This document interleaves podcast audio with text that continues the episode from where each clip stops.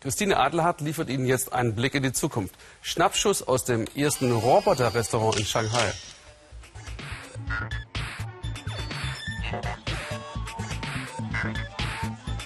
Sie blinken, sie brummen und ihr Vormarsch ist nicht mehr aufzuhalten. In China kommen mehr und mehr Roboter zum Einsatz. Das hat man schon gehört. Aber wie ist es eigentlich, wenn man sich von einem Roboter bedienen lässt? Ja, äh, wo Yao Jiaozi. Bestellen muss man noch beim Menschen.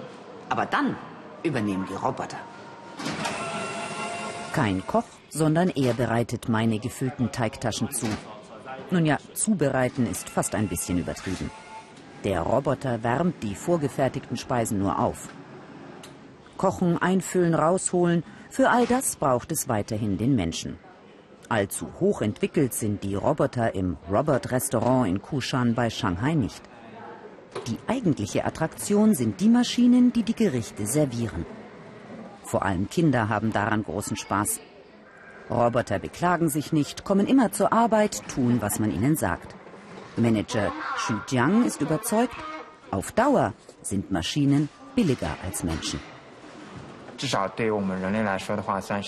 Erstens ist das eine ganz neue Idee, mit der sich Geld verdienen lässt. Zweitens zählt das zur Hightech-Industrie und wir können Förderungen von der Regierung bekommen. Und drittens sparen wir Lohnkosten. Unterdessen sind meine Teigtaschen auch fertig und der chinesische R2D2-Verschnitt hat mich tatsächlich gefunden. Ah, wundervoll, da kommt mein Essen. Naja, man muss doch eine Menge noch selber machen im Roboter-Restaurant. Und wie werde ich den Freund jetzt wieder los? Ach ja, einmal draufklopfen auf den Kopf. Dankeschön. Tschüss. Noch ist das Robot-Restaurant kein Kassenschlager.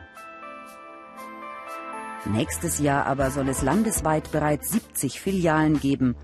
Die Automatisierung in China also schreitet fort.